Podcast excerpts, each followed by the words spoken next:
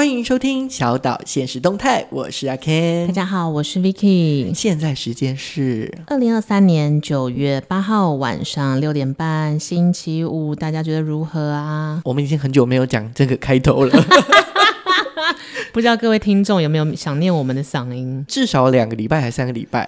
好像有三个礼拜了，对，但因为就是最近也是真的很忙，最近大水逆，大水逆。不过在这个开始之前呢，其实距离上次就是第二季的开始。嗯、我们是从五月份的时候就开始录音嘛，差不多就是春转夏的时候。我们已经怀胎三个月，可以公布了。过了一季，过了一季。对，呃，如果有常常听我们节目，就是有固定听我们节目的听众朋友、岛民们，应该就会知道，我们这三个月来是有一些些调动，有一些不同，有一些小小的周间的周更消失了。对，然后我们想说，哎，那就趁这个时候，在开始之前，先跟大家说明一下，就是呃，之前第一季的时候，我们都是一个礼拜两更嘛。对，我们那时候更新的好勤劳哦。当初会会两更、第二更的原因，是因为我们之前是都会预录很多集，嗯，为了让大家更多的就是知道说，哎，我们是比较近期的，呃，可能十分钟或者十五分钟的一些聊天，就是小闲扯这样子。对，然后也顺便聊一下，就是我们那时候的近况。但因为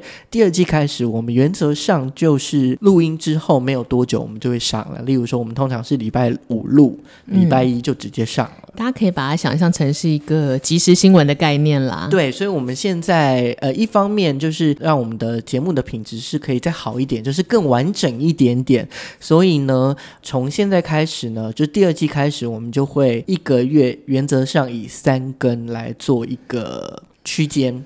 其实我觉得可以把它想象成，我们就是一个漫画连载，然后有时候会休，但基本上你一个月还是可以找到我们三次。对，基本上三次啦。但如果真的像我们最近真的比较忙，狂休。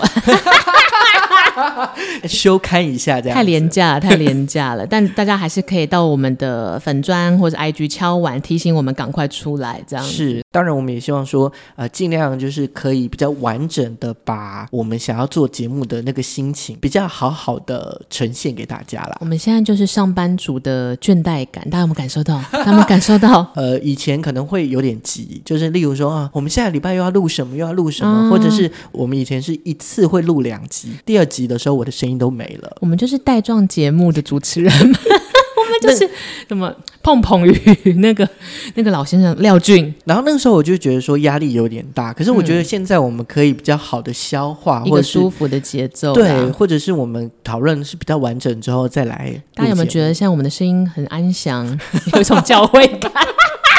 有想跟我们告解的事吗？但其实就是第二季我们会更找到自己的节奏，然后也是会希望大家透过我们分享的内容，也要找自己的人生节奏。是，那在接下来就是我们的八月杂谈啦，就是这一周要跟大家分享的这个杂吼，就是阿杂的杂，阿杂，真的。夏天的我们怎么了？只能说八月份的我是一个，我觉得好像心情没有太多的起伏，可是就是一直开心不起来。怎么会这样子？就是一定是发。发生了什么挫折或是大事？好像好像也没有特别的挫折，然后该开的课也有开，然后、嗯、可是你就会觉得懒洋洋的，甚至就是我觉得我食不知味就。以前会觉得说，嗯，好像很多人会说靠美食去、哦、吃个大餐就振作起来这样。哎，我是真的，例如说我的中午或是晚餐，我就是尽量挑我自己喜欢吃的，可是就吃很没有感觉，就觉得好像我只是为了生存而吃它。你现在是不是夏季倦怠啊？就是夏感，精神上的夏季感冒这种感觉？我也说不上来，我不知道是因为目标太明确，还是目标不明确。因为例如说，目前我都是在走在我的路上。嗯，例如说，我今年要做什么，都是正常的，嗯，也没有变得比较少或比较多，甚至有比较多一点，状态比较好一点点。嗯可是我就是我自己的状态没有在那个轨道上。我之前啊，就是只要我的工作上有些斩获，比如说入选啊、入围啊，或是拿到了一些新的标案，我就敲锣打鼓，差点要抛绣球。然后最近还是有一些基地，哎，预期都有入围。然后我收到那些入围通知说，哦，OK OK，好，好，我下礼拜去，我下礼拜去，就是没有狂喜，可是也没有累，就是哦，好，我知道了，我早会去，我会去。哈，那你可以就是试着去剖析这样的心态，你觉得是怎么了？嗯，根据我这三周来的自我探索，我觉得啦，我自己很个人的部分是，其实我的最终最大的目标的大 boss 是有一点难的。然后我自己还在这一条路上，然后我看不见那个大目标会带来什么，好远，远到不行，我好像陷入迷雾，啊、所以就说哦，那我现在走左走右，搞不好都走不到，或者是搞不好都走得到，反而会茫然跟过度平静。那即使你可能在那个路上，或是一一直不断的累积，可是你还是觉得说、嗯、那个地方好远，对不对？对，就是哦，远到不行，然后你就走哦，走不到。好像也合理，走得到，好像也合理。那我在干嘛？这种感觉、哎、好讨厌，就是有点夏天，夏天讨厌死了。还有一个就是想躺平，你好像就觉得说，既然达不到了，那我是不是现阶段我不要想这么多了啊？我知道了，就是躺平族那种，就是我再怎么赚赚不过郭台铭，那我睡在这里好了。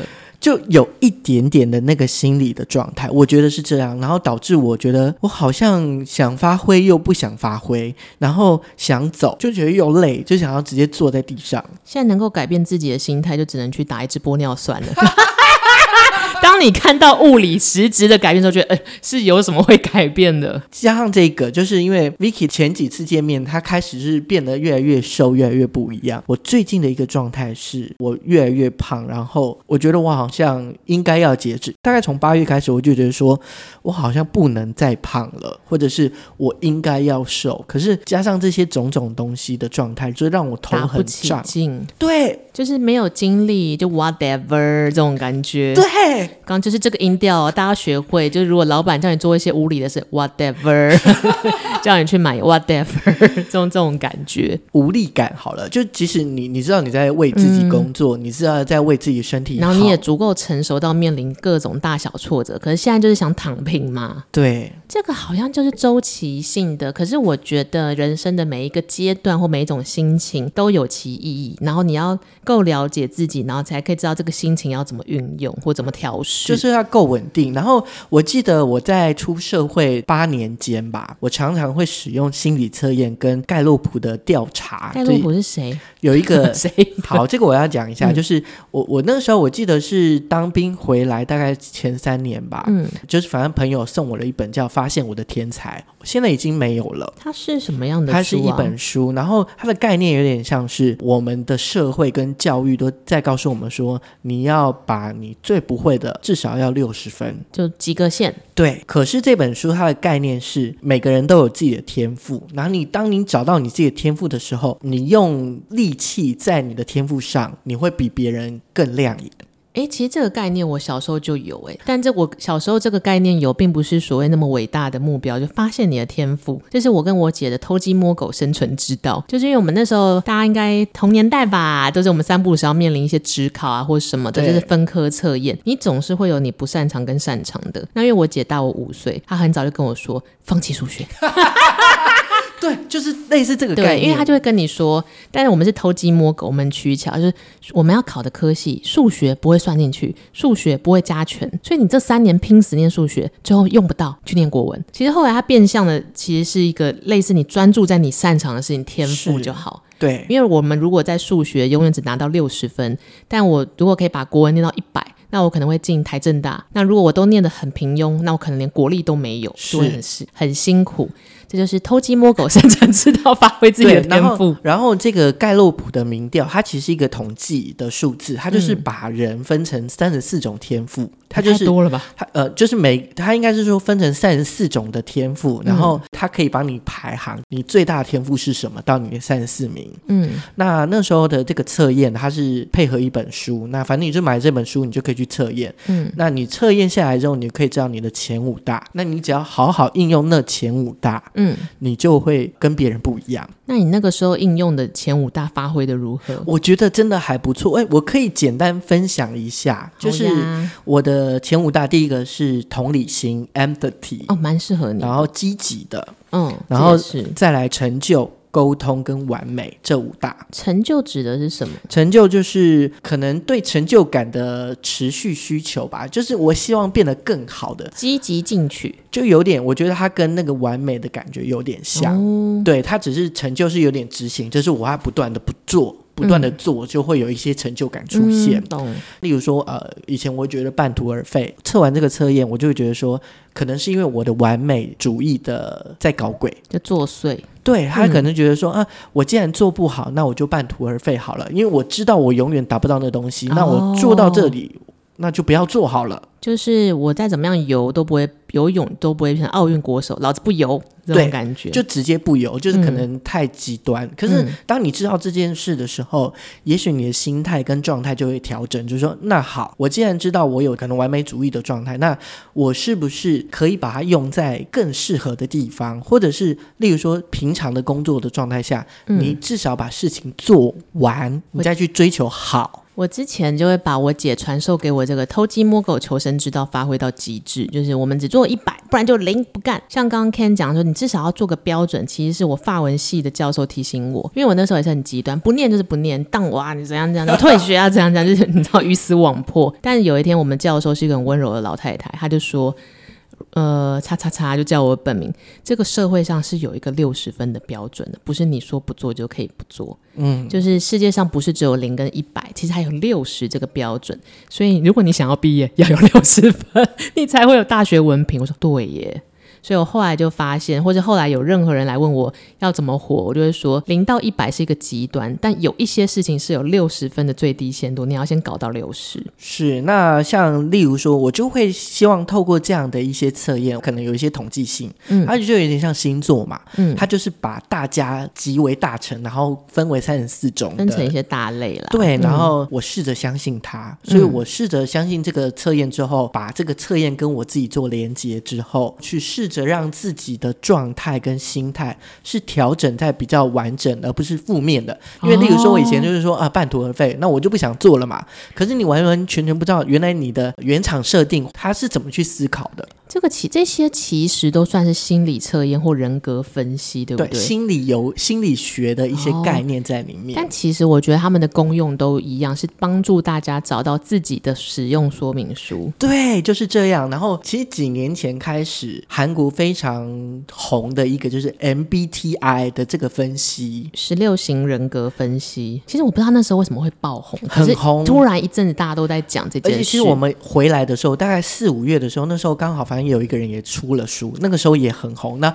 我一直想要做这个题目，嗯、说哎，那就这放在八月的杂谈，就是这个阿杂的时候，八月不是杂谈，是八月阿杂，太需要分析自己了。而且其实很多呃，尤其是在这个八九月的时候，毕业了嘛，然后要找自己工作，或是进去了职场之后，发现职场环境跟自己之间的落差，就会很混乱。啊，就是初来乍到，换了一个阶段了。所以这个时候，如果有一个工具来辅助你，或者是试着告诉你你的样貌是什么，你会不会比较不会被影响？至少大问题一定短期内没有办法解决，但你至少先安定嘛，是先不慌，不慌才可以处理事情。是，那所以我们在三天前，就是我们两个各自就有先做好我们自己的十六型人格。对，那像我是 ISFJ protège-t-il 我是 INTP Dash T，我是 Dash T 吗？对，哦，自己还忘了，因为我们、哦、我跟 Vicky 两个就是头跟尾是相同，其他都不一样。它它其实就是测验出来之后，它其实分成五个向度。第一个向度是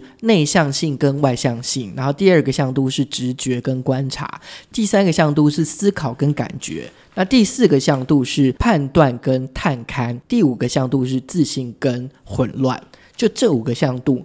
那我们就先来讲一下彼此的。向度是多少？我们一个一个讲好了。好。在内向性跟外向性上面呢，因为我是 I 嘛，我是内向型的人，嗯、我有占百分之七十五。那 Vicky 呢？我的内向性是百分之五十九。哎，这个其实可以顺便提一下，这是我第二次测测十六型人格。嗯，然后我第一次测的时候跟现在结果有百分之五十是相反的。嗯，我其实蛮讶异的。对，但第一次测的那个结果跟我的原厂设定比较像。但现在最近三天前测的结果呢，好像也不能说是假的，所以我觉得一定是随着我这三个月一定改进了什么，或是成长了什么。但内向性这件事，我其实不会否定。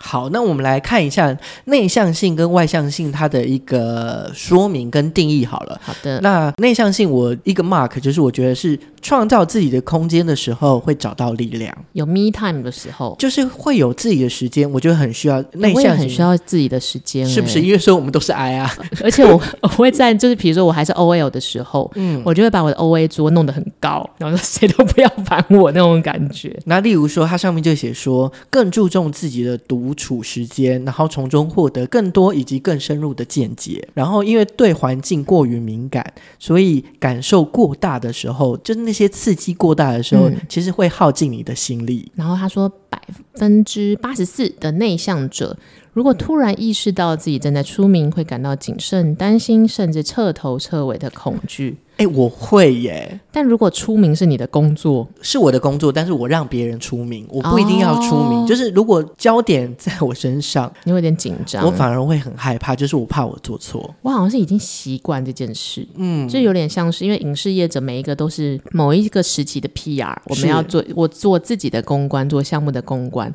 所以我已经习惯了这件事，所以我觉得百分之五十九可能就是一个刚刚好吧。我已经练习完毕了，这样。好，那如果因为有内向，所以有外向。如果你是外向人格呢，我会说就是是一个寻找呃寻找事情要做的外向者。就是简单来说，就是闲不下来。对，他什么事情无时无刻都会想要做事。他有一个 mark，我觉得很有趣。他说这一类的人呢，不惜一切代价成为关注的焦点，太吸引人了。大家赶快跟这种人借钱哦。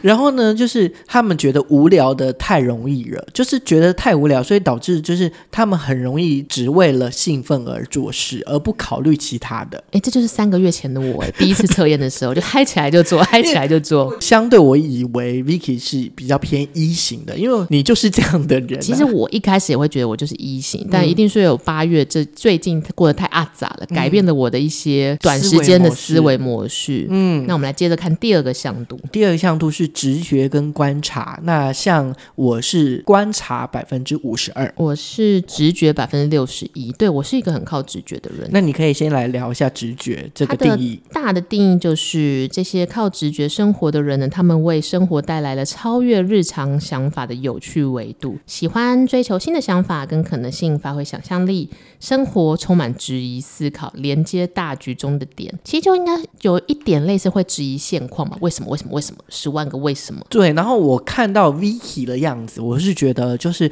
他会比较虽然天马行空，但是又有依据。诶，就是你会讲一些，就听起来跟现实或是跟这个规则上有一点不同，可是你又讲得出道理来，就是在乱讲话。但你那个道理又是很站得住脚的。我自己觉得啦，就是例如说，现实的规则是这样，呃，通常我们大家就是按照规则走嘛。嗯，可是。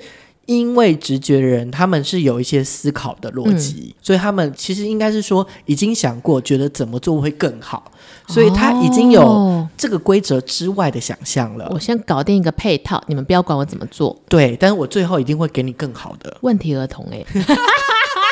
所以有的时候大家会比较排斥一点，因为因为你就是不在框架内。对对对对对。那像我就是比较观察的人，那呃我的 mark 是简单比复杂更美丽。哦，这个蛮精准的。我自己觉得简单是从复杂而来，你一定、就是、消化过之后。对，因为其实更细节的东西更多，我可能在意的那个细节，嗯、所以简单是很难的。所以你你要先从复杂的部分变成简单之后，它才就会变成一个 SOP，变成一个。公式，我觉得这个 mark 就还蛮不错。然后再来呢，他就写说，呃，将自己的思维根植于可操作性、有形的跟有用，更喜欢具具有明确的主题、资讯或是意义的艺术，就是完全背离天马行空，喜欢把哦，你们是乐高乐高操作者的感觉，看到这一块，看到那一块，再把它重组起来。对，就是我一定要看到有东西，然后我去组。嗯而不是你给我太空泛的东西，我反而找不到路。我们是隐形的乐高，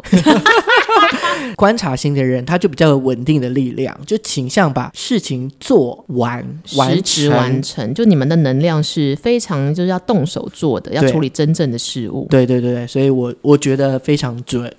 第三个面向是讲自然，就是我们如何比较是思考型的人，你还是感觉型的？对，我是思测出来思考型的百分之五十二，哎，Ken 呢？我是感觉型的 feeling 的百分之六十八。这个是有点像你到底是一理性的人还是一个感性的人？就是你在考虑事情的时候，你比较偏头脑性思考，还是比较偏心，或是整个身体的思考？我认识 Ken 以来，我觉得呃，他比较感性这件事情完全都没变。我对我就是靠自己的感觉，就是应该是说，虽然也会用头脑想，但、嗯、比较容易心软。对，或者是心情，我觉得我更在意我自己的这个状态。那像如果是 feeling 感觉型的人，你们的 mark 会是什么呢？做出重要选择的时候呢，大部分就会倾听自己内心啦。那像是 Kimoji 对，那像是 Kimoji Fuji 哦。听着呃了一下，是大金冷气吗？是是按摩的。然后它就呃，就像包含就是关心就是利器。可是这个时候呢，其实我觉得如果有就是感觉的人 F 的人呢，要特别注意，就是如果你过头的话，你其实很容易精疲力尽，太消耗自己了。可是其实还有一件事情，就是你可能会导致别人精疲力尽。这个东西是也许一开始没有想到的，啊、就很像那种日本漫画说你太沉重了这段感情。呃，就是我们看到的情绪啊，其实简单来说是没有办法很简单的就是挥手而去，因为很在意所有的人事物，就是我身边的人事物对我来说都很重要，嗯、都是、嗯、珍贵的，对，或者是我都很在意他的一句一字一句的。这个有一点像，其实大家都知道理智的决策或是正确的抉择该怎么做，但我就是 kimoji 过不去嘛，或者我 kimoji 怎样怎样怎样，比较情感驱使来行事。那像 Vicky 的思考，你的部分呢？就是我乍看看起来没思考了，大部分时间也没在思考爆冲爆冲，但我其实真的是一个偏冷淡的人。这个是来自于我爸妈的评断，他说我们那个小女儿后，如果把装有她的气化的那个 USB 丢到海里，跟我们两个老人掉进海里，她要去捡 USB。我说对，你们要自己游上来。我跟你讲，你掉到海里，它可能就坏掉了。嗯，还是要叫爸妈自己游上来。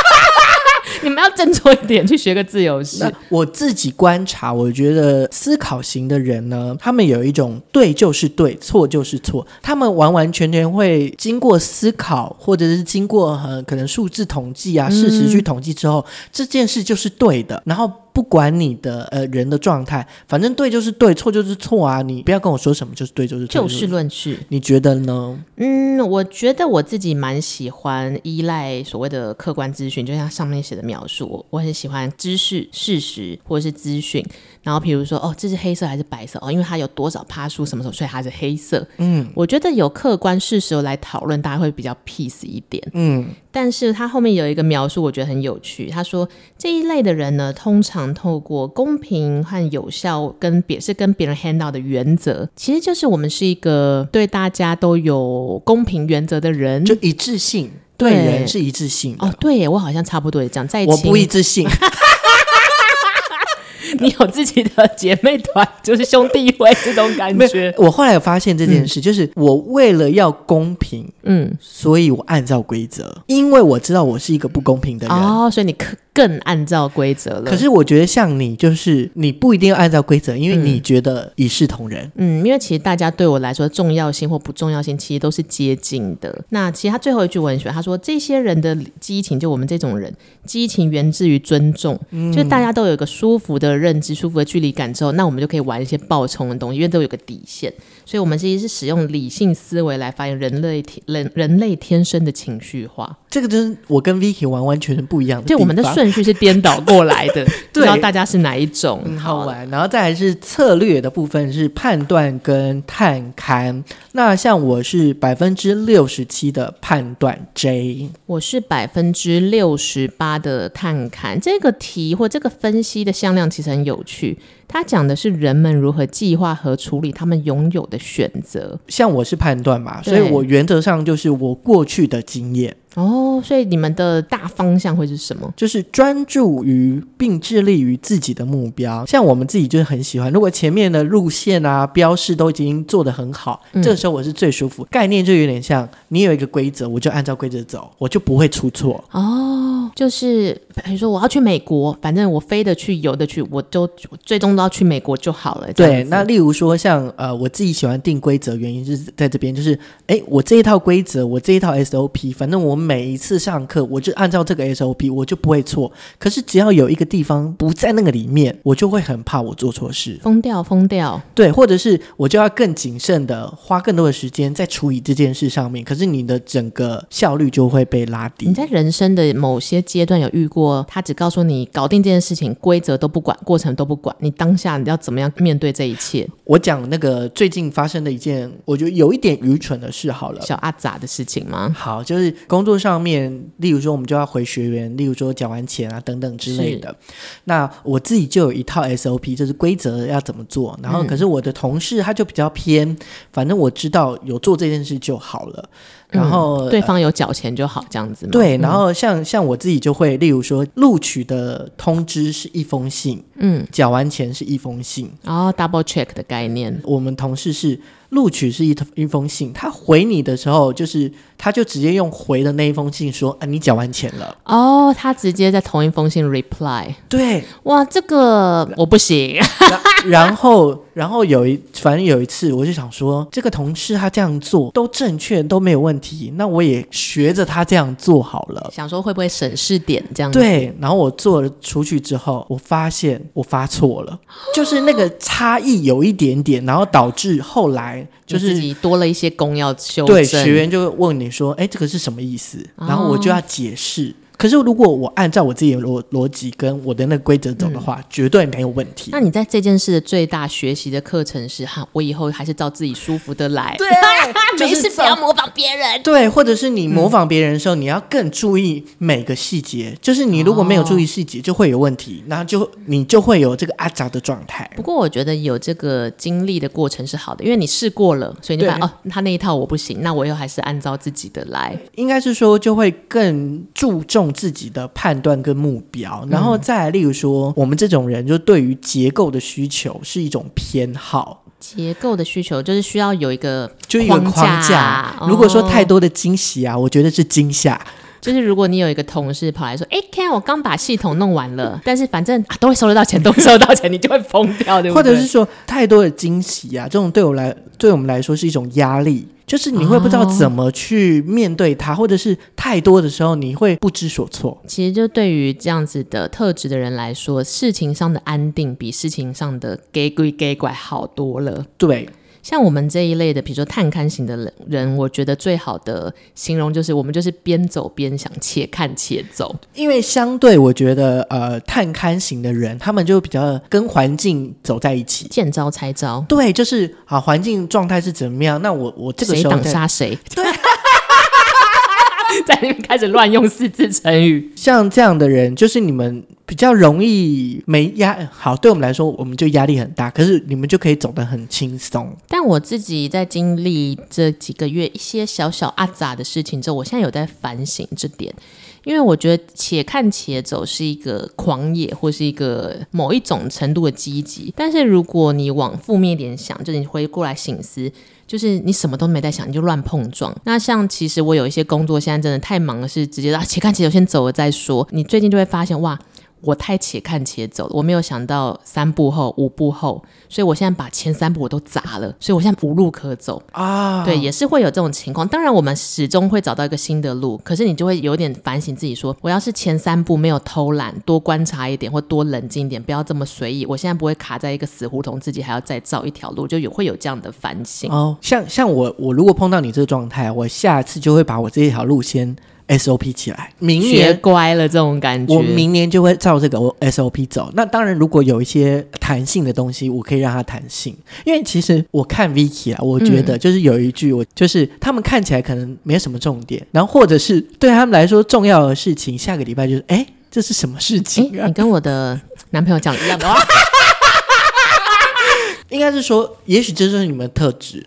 我后来给自己的一个开脱啦，或者给自己一个，就像心理测验或这种分析，就给自己一个都是得我会这样，就是哦，反正我会忘掉的东西，代表他对我的人生或生活真的太不重要了，就我记不起来，我再怎么努力都是拉碴拉碴的，但真的重要的东西，你其实永远不会忘。嗯，所以我想说啊，算了算了，就这样吧。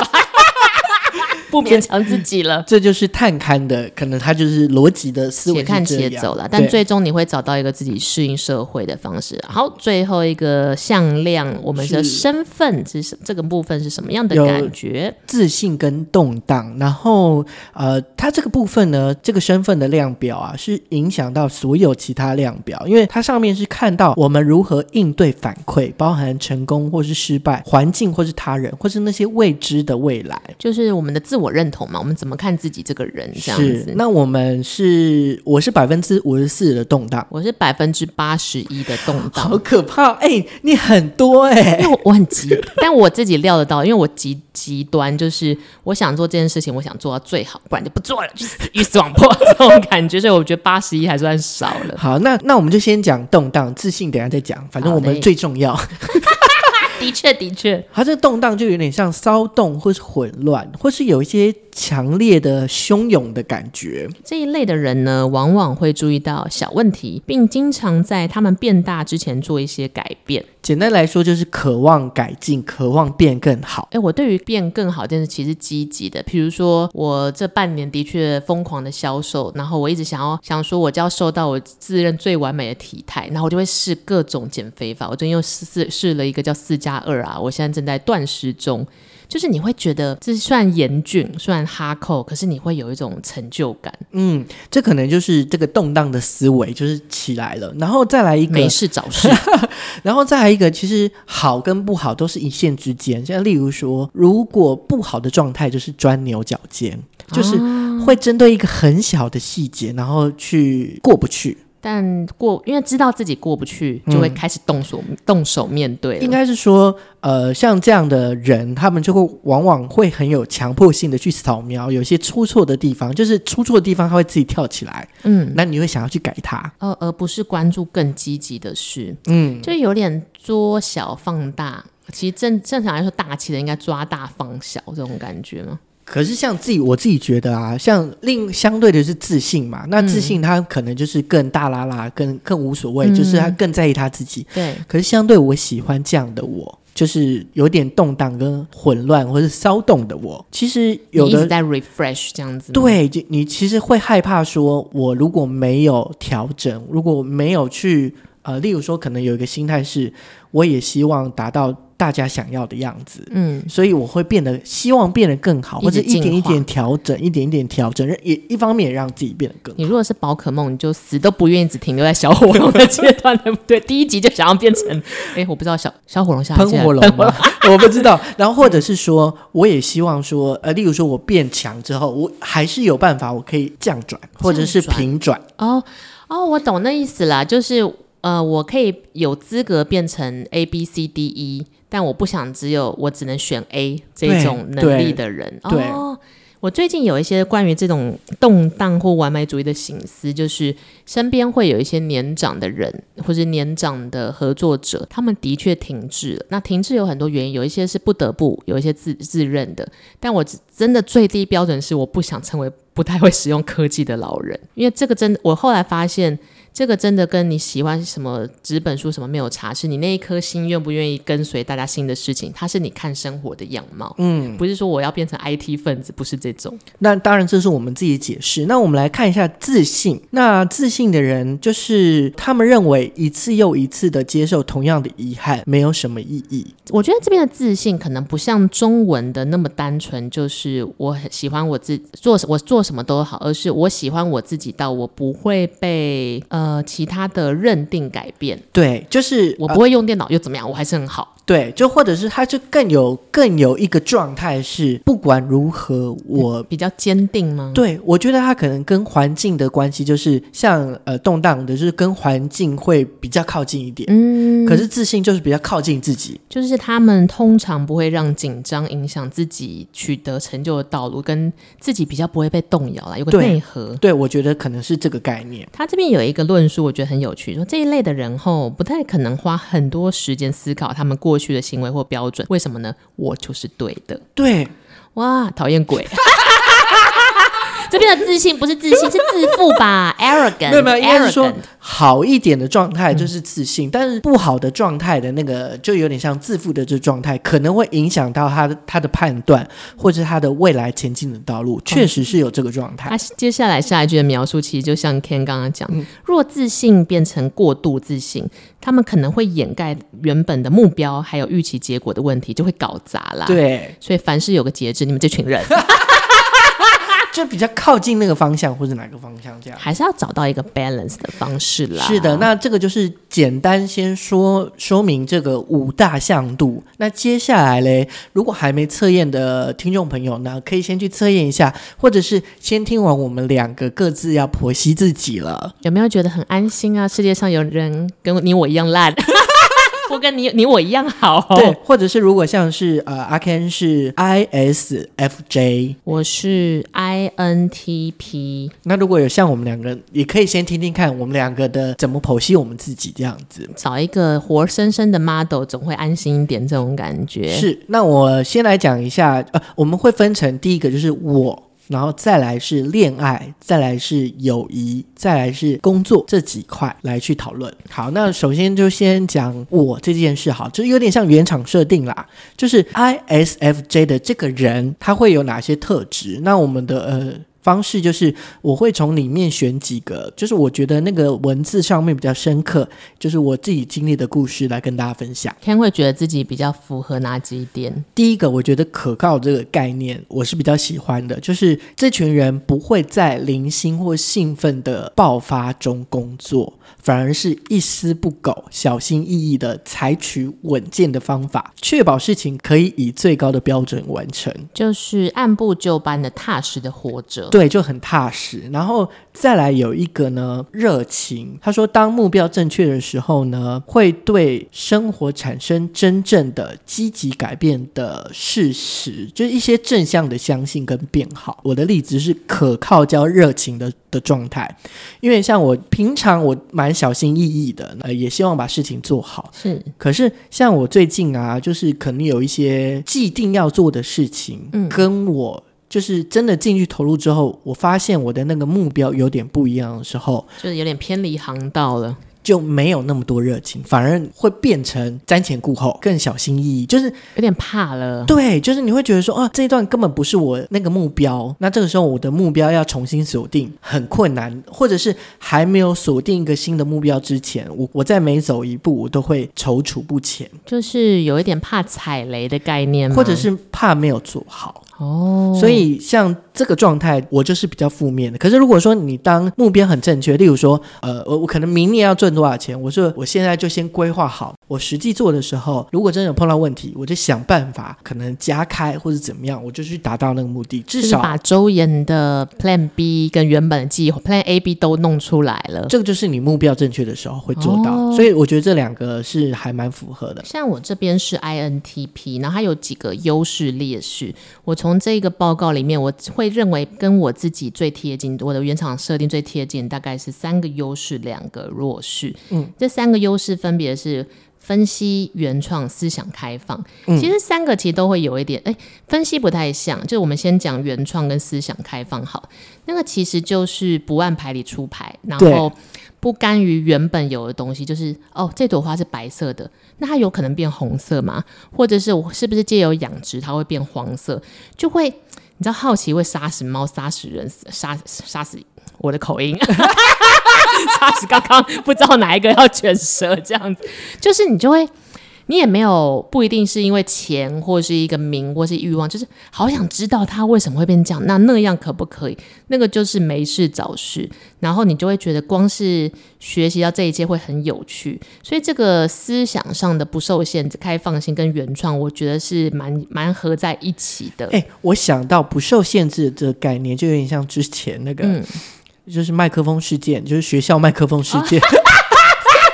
我觉得你就是有一点，就我觉得他就是呃，那那个对方好像就是在框架里面，哦、然后他有点一滩死水。但我很常在骂我的学校的麦克风阿姨，我已经忘了是哪件事，我一直在骂他。反正我只记得好像就是、嗯、你已经还了，哦、可是他一直说你没还。哦，对对对，好，这个请个就是新旧听众，我们前情提要一下，我小说明一下，就是我任职的一个地方，我们是需要借麦克风的，然后我就哦还是会照规矩去借麦克风，那我也就不要为难大家嘛，有规矩有 SOP，我们就按流程。那其实是他们，反而是他们的工读生有时候会偷懒，忘了，比如就有点像是你还的麦克风，他没有帮你按收件，但是电脑是在他们的柜台里面，我们是没有办法。就是判断他有没有按的对，对，所以我通常我还是会防呆机制，我就会说，那你收件了吗？他说哦，收了收了，因为之前就有被警告过一次，说我还了麦克风，然后他们说没收到啊，这边没有收件，但我后来还调了监视器哦，还有请学生到处问，我根本就有还，其实是他们轮值的人没有按收件，他们就是偏移行事，但我当下不以为意，想说哦，好吧。那就是我以后就自己就防呆机制，所以我这一次又发生一样的事情，因为就是他们的那个主管是一个欧巴桑，就气冲冲来跟我说：“哎，老师老师，你麦克风没有还。”是，我说我就瞬间大爆炸，因为我就你就会知道，你确信你一定有还，我没事带麦克风回家干什么？对，我里长吗？然后我就说，我一定有还，我不可能把那个东西带回家，因为那个是有重量的嘛，所以一定又是你们又没有按收件。啊，那个太太就跟我说，那你要提醒我们要收件，然后我就炸掉。我的意思是说，你的 SOP 这么烂，怪我吗？怪我吗？怪我吗？然后你工读生训练不好，怪我吗？怪我吗？怪我吗？然 后因为当下它是一个类似学校总务处的地方，就一片沉静。然后，而且我觉得我当下可能真的脾气爆，跟太不爽了。我就说，你现在指控我偷麦克风是吧？你说我没还是吧？你调监视器，我们报警，你报警，你报警。然后你看这个时候又有分析，嗯、就是其实你知道那个逻辑了，嗯、然后你就想说，哎，到底是什么哪个地方出环节，然后怎么样去解决？然后好，那我们去看那个监视器，因为很多人就说，那那我回去再查一下或怎么样，就会结束。那个东西如果是钻石项链，我就深感它可能在我的 抽屉。麦克风我要干嘛？还是公用的？而且因为已经学一次乖了，对。但我当下的心情应该是利用我的原创跟思想开放，还有分析，对咄咄逼人的骂他。对对。对就原创性，因为我在想说，这是应该有原创性吧？就是像我这种没有原创性，我也没办法骂那么多。我还记得我在那个麦克风室搞过一次，应该只有我干过。那是一个很偷懒的那个工读生团体，然后他们主管是一个欧巴桑，他们很常就是该值班该有人的时候，那个柜台没人。没人。可是很多教授或者很多老师都要还麦克风才可以回家，因为我带这个回家就要被说我指控我偷你们公务。可是你柜台没人，我还给谁？我们也不可能走到柜台里面。帮你做一些奇怪的事嘛，你就会很常看到这他们工读生就这些轮班的阿姨们失职，可是，一堆教授们就只能苦苦在那边等阿姨来。你看我，我看你，第一次还会忍，然后再等一下，就是学乖了之后，我直接不忍，我就打电话到那个教务处说，为什么这里没人？嗯，你们去偷懒了吗？然后就会有阿姨们就你知道急急忙忙冲下来说，哎呀，我搞错。我说那关我们什么事？关我什么事？你每一次都搞错，关我什么事？你没有领薪水吗？然后我为什么会发现这是应该是我原创性的咄咄逼人？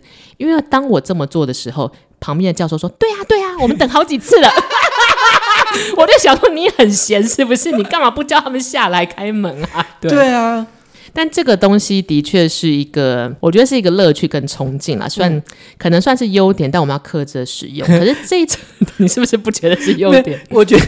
我觉得就是你很会应用，我觉得因为社会发展出来，我发挥我的原创设定。可是像这 INTP 的人，他的劣势就是我们很容易不耐烦。我刚刚其实也完全展现。对，就是不耐烦，因为到最后那个欧巴桑 有点被我骂到要哭。他可能只是想说，他喝杯茶晚一点下来，为什么要这样被他爆骂？所以他，我之前看我的这些分析十六型人格分析报告，他就说，INTP 这些人以他们的知识跟他们的想法为荣，所以如果别人跟不上或看起来不够感兴趣，就会说没关系，你走吧，这很像，这很像聪明人的思维，哎，就是我们拽，对对对。但我还是要提醒，就是工读生跟麦克风阿姨好好工作。但这个其实也是一个缺点，其中一个缺点，这一呃这一我们这一类型就是我们很容易对现况不满意或是麻木不仁。嗯，其实就是没良心啦。就是你你其实这也是人之常情。哪一天我当欧巴桑的时候，我可能也会慢一点来工作，或是我就啊忘了今天要值班，但我们就会抓的你就是错了，然后就对你就喋喋不休的骂这样。所以刚刚有一个对就是对，错就是错。Oh my god，我们是邪恶的人。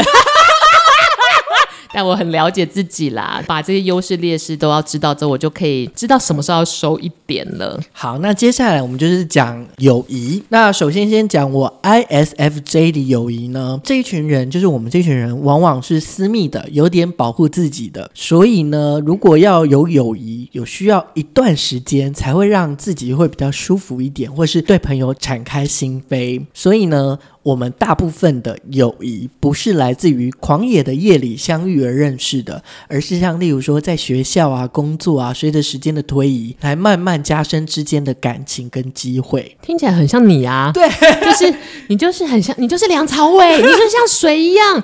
最近梁朝伟得了威尼斯的最佳成就奖还是什么，就是很终身成就奖，恭喜他了，是一个华人荣誉。然后李安在那个颁奖给他的词就写说，朝伟他就像水，他可以只要填满大。大家就是你，Oh my God！你是台北市梁朝伟。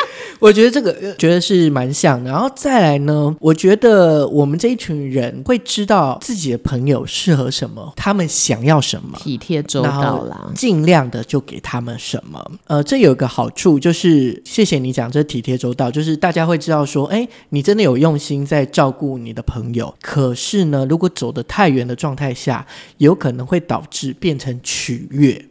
哦，讨好型人格，对，那这个大家都来跟 Ken 借钱。哎，其实真的，我讲，我想到一件事情，就是我有人跟你借钱吗？我国小六年级的时候，嗯，那时候隔壁班一个完全不认识的人，嗯、我们可能见过一两次面，根本没有没有讲话，嗯，他第一次就来跟我借两百五十块。对于我来说，两百五十块是非常非常多的，因为那时候是小学生，两百五十块就像现在的两万五一样吧。但是我就借他了，因为他因为他跟我开口，你不认识他，然后你也没有问为什么，跟他要拿去干嘛？他有说他要干嘛？他例如说要还钱还干嘛？他就有讲。反正忘记了，反正我就真的借他，嗯，借了三个礼拜之后，他说两个礼拜会还我，嗯，一个月之后才跟他要到那一笔钱，天哪！还有后面，他就跟我说，他隔一天他还我钱了嘛，嗯嗯，他隔一天就说，你可以再把那两百五借我吗？都是的，都是的。通常你会借吗？不会啊，我就跟他说滚了，我还是借他了。那个人是没钱吃饭吗？我不知道，反正我就是借他，嗯、我就觉得心软，因为你跟我开口了。那在一个月之后，你那个两百五十块有回来吗？后来不知道为什么就给我一台四四驱车，不是他把东西抵押给你，就没有还我钱，然后你接受了。反正我就记得很深，可是我觉得那个时候。嗯可能我觉得，哎，这个朋友好像可以交，哦、所以我好像在取悦他。你就是 Kimoji 决定要跟他亲近，对，所以我真的觉得后，当然也许。这个事件之后，给我一个一个状态，就是课程啦，刚刚好就好。你还是要在乎你自己多一点点，要保护一点距离，不然你就会耿耿于怀。对，所以他就有讲说，为什么会有这种取悦的状态，是源自于害怕被拒绝的恐惧。哦，就希望大家能够接受你这样，希望大家都可以可以喜欢我这样。也许可能这个状态，呃，我们这像我们这样的人呢，通常是比较喜欢小而紧密的朋友圈。情感是一群有爱的人，对，就是小一点就比较好掌握，你不要那么多，就是你没办法掌握的这个状态。嗯、然后要注意一下，就是就尽量你要知道自己的状态跟自己喜欢的状态，因为如果你取悦他人太多的话，你可能会失去自我啊，因为你会一直被大家动摇嘛。但听完 Ken 分析了他这个友谊的部分，其实我觉得一小撮人紧密的状态跟我这一类逻辑型人是有一点像，但是本质完全不一样。因为我看完这个报告，哇，我们看起来好恶劣哦。他说这一类的人呢，会希望朋友可以达到自己的标准，然后他们的标准很高，就希望智力深度也很高，跟我们是要同一批人。就是、所以交朋友有一二三四五，你有五个点都打勾，你才能做我的朋友。呃，对。当然，你不会在人生一出才幼稚园的时候就说你 scale scale 呃 scale one 有没有 scale two 有不会，而是你渐渐会在成长过程中，你知道哦，你只能跟有什么样特质比较处得来，或是玩得开心，啊、然后那个会在你的逻辑里面变成一个标准，然后那个标准会是有点哦，比如说我假设我有洁癖，那我希望我的朋友也是干净一点。那如果我有一个人认识他是用手擦嘴。嗯，就会纠结。就你因为认识自己，你知道自己可忍孰不可忍是什么。但它前面里面有一个，我觉得得很好的描述是，因为逻辑学家的友谊是以知识为基础，就我们喜欢交流，喜欢互相有成长的感觉。你讲你知道的，我讲呃我知道，然后我因为学习了新知，我就会很开心，觉得、啊、哦你是一个可尊重的对手，是那个对手不是 battle，是我跟你在一起，我们两个都能变得更好。嗯，所以很喜欢这种类似强强联手的感觉。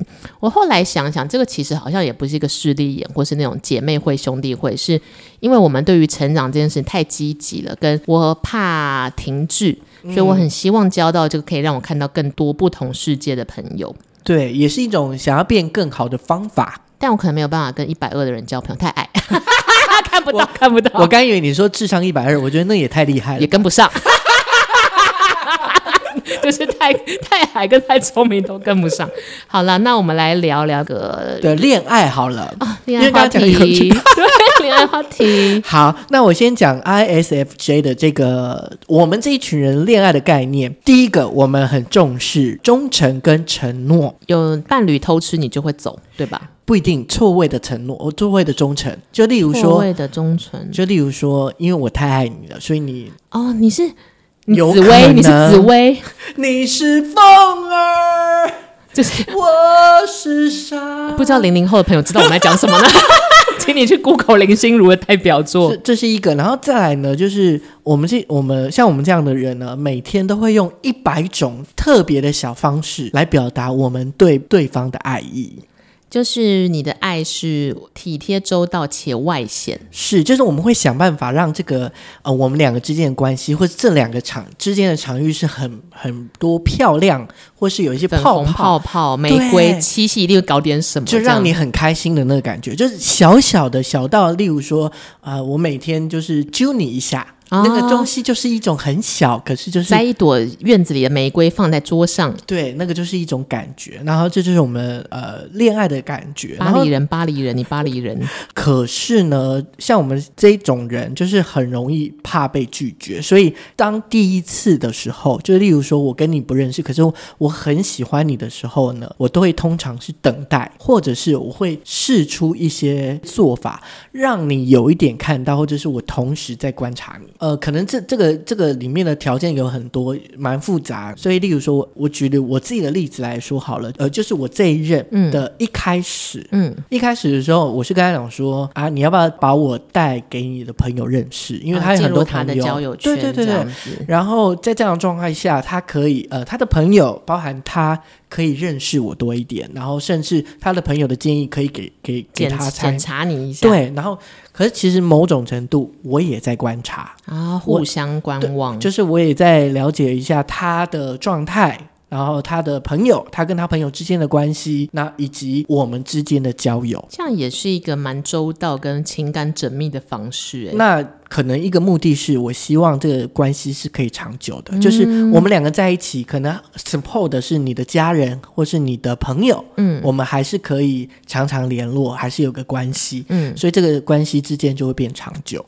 我觉得这个好像刚好也跟我这一类逻辑学人 INTP 的人完全相反。嗯，因为他这边写说，逻辑学家们就是我们，就是他们一开始就是认真的，但是像是礼物啦、惊喜、复杂的社交计划或是约会不需要，完全不一样，对不对？所以你你要我就是要，嗯，你前面那些东西糊里滑笑。是不一定，我好像对于刺探这件事情，呃，不会排斥，但是不追求这个哦，不追求这个暧昧感。嗯，我现在的交往对象，他有一次跟我说，他觉得恋爱的时候暧昧感是最好的。我就，然后我那时候愣了一下，诶，我有跟他搞过暧昧吗？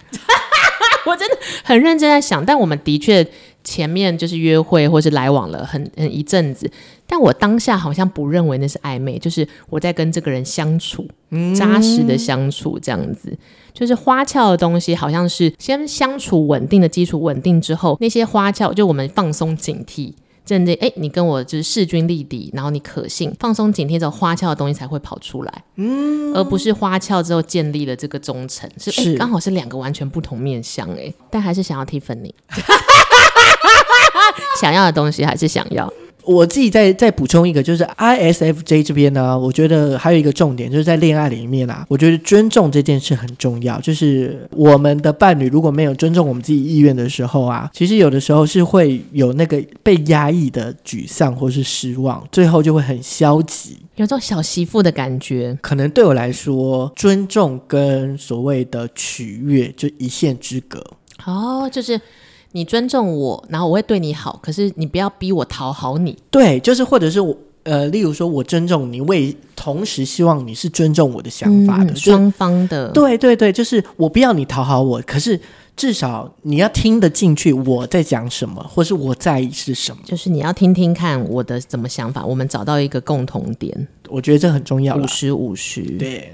恋爱之道真是不容易。那我们的求职之路呢？这两类人，好，职场道路上面呢，ISFJ 的人呢，就是比较呃一些关键字嘛，可靠、勤奋，随时都可以伸出援手。那这就是呃我们这一群人的样子。那我们会希望以完成工作，呃，把工作做好为荣，所以就是不会偷工减料啊，不会就是不愿意去完成一些耗时的任务。我觉得这个就是我们的样子啦。哦，就是你们很勾引又多情啊，是，然后再来就是呃，像我们就比较不会让自己在聚光灯下，反而是希望让别人在聚光灯上面。你就是那种最完美的幕僚啊！我也觉得有一点点。真的，你要选谁做市长？那我们已经有市长了啦。然后再来就是 ISFJ，因为洞察力很强，我们可以很容易看到对方的天赋是什么，哦、所以就会想要把它擦得更亮，被更多人看到。哇，你如果媳妇熬成婆变成大婆婆的时候，哇，你就是垂帘听政的那个人。就是应该是说，我看到她们漂亮的时候，我觉得很漂亮，所以我希望让更多人看到她们漂亮的样子，共荣共好的概念。对，然后再来就是我们也很在乎所有之间的平衡，就是人跟人之间啊，人。跟事之事情之间的平衡，在这样的状态下呢，我们就是按波来了，很摩羯座哎，扎、嗯、实啦。除了扎实有一点难形容，但是 Kimoji 上又其实蛮体贴的。所以像这样，应该是说这是我们的原厂设定。嗯、所以如果靠近这样的工作内容，也就比较适合。像例如说，我就是教育界的，会比较得心应手，面对这一切。对，因为我也要找老师，我要让他发光，还有学生的天分，对，适合在哪里？我让学生变得更好，嗯、然后更能解决他们的问题，这个大概就是这个逻辑啊。这其实你渐渐的也在就是这样跌跌撞撞这么多年之后，找到了自己的使用说明书。对，像我的 INTP 就是所谓的逻辑学家，他写说自由思考还古怪的逻辑学家可能很难真正找到他们适合的工作和职业道路。OK，大家赶快领失业补助哦。因为其实我们就有一点不按牌出牌，所以我以前在上班的时候，或者是遇到，其实上班就是某一种规范跟框架嘛，或者是我跟好，我要坦白说，我跟公务员系统打交道的时候都好想死，就我不懂不懂为什么，但其实你过了一个成熟年纪，你会你终究还是觉得那个东西不适合你，但你尊重他们要这么做，所以你还是可以配合。所以他就说，只要你够可以 fit 你的聪明才智跟得上你的个性，我们就可以发挥我们的优势，就是创造力、热情，然后跟创新。这个有一点像是我们会因为想要改变这一切，或者是想要找一些新的有趣的方式，比较适合创业啊，或者是呃，你要找到一个框架没有那么细的地方。就可能我有个大的正方形，我还是在法律的规范里，在合约的规范里，在里面我要怎么搞，你不要管我，我给你结果就好。啊，你就是一个正方形里面的那个最大的圆圈。研发这种感觉吗？这个有点像是我现在也是这样子去跟同事或是别人配合，因为我以前在做 OL 的时候，或者在做跟别人配合的时候。我最害怕一种人是，他会问我每一个步骤，一至一，一至二，一至三。那有时候想说，他知道这个要干嘛？我后来发现，对，他知道这个也没能干嘛，因为结果可能差不多。哎、欸，这就是你跟我之间的差别。嗯、我就会告诉他一至一，一至二，一至三，为什么会这样？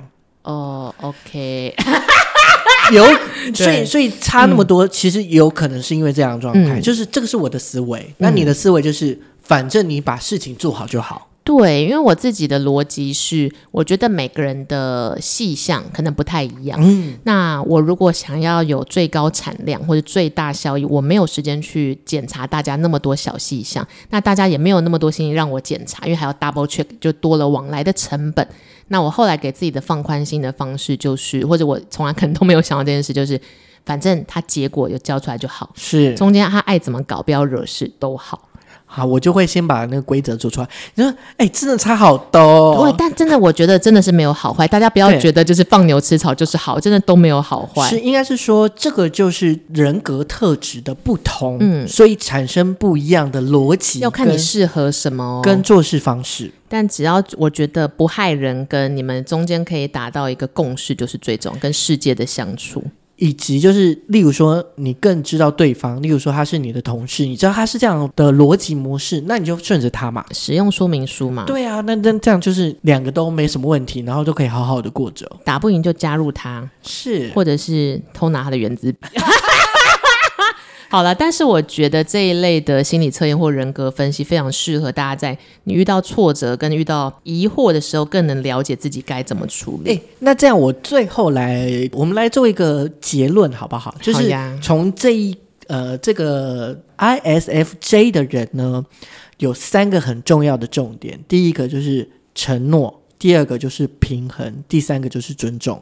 那所谓的承诺，就是你很在乎你讲过的话、说过的事情，或者是答应过的事，就是你一定要想办法按部就班的做到。平衡是做任何的时候，你会希望人跟事是达到一个算是好好的状态。嗯，不要说呃，可能事情比较多，或是人比较多，或者是呃人的情绪会比较高。就是我希望是。平衡的状态是大家都好好的、稳定的这样 stable 的概念，对，然后再来尊重是这边我我自己的感觉，从人啊，就是我同时我很尊重别人的想法，可是我也期待对方也可以尊重自己的想法，五十五十公呃也不不是公平，而是互相。互相对，所以我觉得这就是双赢的概念。这个也你真的好适合做政治幕僚或者是和平学家哦，就是你会希望大家都开心，自己也开心，大家也开，我们共荣共好。是，但是像逻辑学家就是我们需要努力，就是我们需要仆人。也不是这样说啊，就是我觉得我自己如果要问我这个个性或 INTP 这个算是人格嘛，分做最后的 summary 最后一个小结，而是这些人天生有一点不合群，但你不合群，你就不要扰民，你会找到自己属于的一群人，但你不要去践踏别人，你不要扰民嘛，你终究会找到自己一小群人，你慢慢等，慢慢面对就好。那分析、原创、思想开放，我觉得是这一群人的三大特点，他们很擅长分析，喜欢知。知识，所以可以头头是道。那这些东西会给他们力量。你为了要拥有力量，你就可以更上进，因为你要获得更多的知识啊。知识一直在变。那原创跟思想开放是，我有了知识，知识也在变，所以我更能接受世界变的。比如说。我完全可以接受 AI 帮我做翻译，我不会就觉得说不行不行，我们一定要拿字典。没有，我们会更跟得上世界。所以其实逻辑学家，我觉得是有一种像可以理性的使用工具，但是在好奇心是可以完全发展的。那我觉得自己活到现在，我觉得最麻烦就是你会发现你的框架还是多的，或者是外围的框架才是多的。所以其实 INTP 这一类的人，你们要学习的事情是，嗯，你不一定要破坏那个框架。但你会在框架里面找到一个你最舒服的、爽快做自己的感觉，因为你们的框架可以很无形，你们也是水哎、欸嗯，就是洪水。就最终你会找到自己啦，然后你也会找到自己的朋友或是恋人，但可能人数没有那么多，但也不用担心。好，那这就是今天这个 MBTI 的分析，就是从这个五个向度之外呢，就是我跟 Vicky 也各自的分析了自己的状态，那也给大家参考，那也很欢迎大家就赶快上网去找这个 MBTI 的测验来分析，然后更了解自己。那也欢迎所有的听众朋友可以分享。一下你们自己是什么样的人格，跟分析跟你自己之间的关系有什么么故事可以分享给我们？找到自己的人生使用说明书，你就会找到新的梦想，可能是选总统啊，嗯，当女明星，我觉 得当女明星比较容易。好啦，我们先这样子，下礼拜见啦，拜拜，拜拜。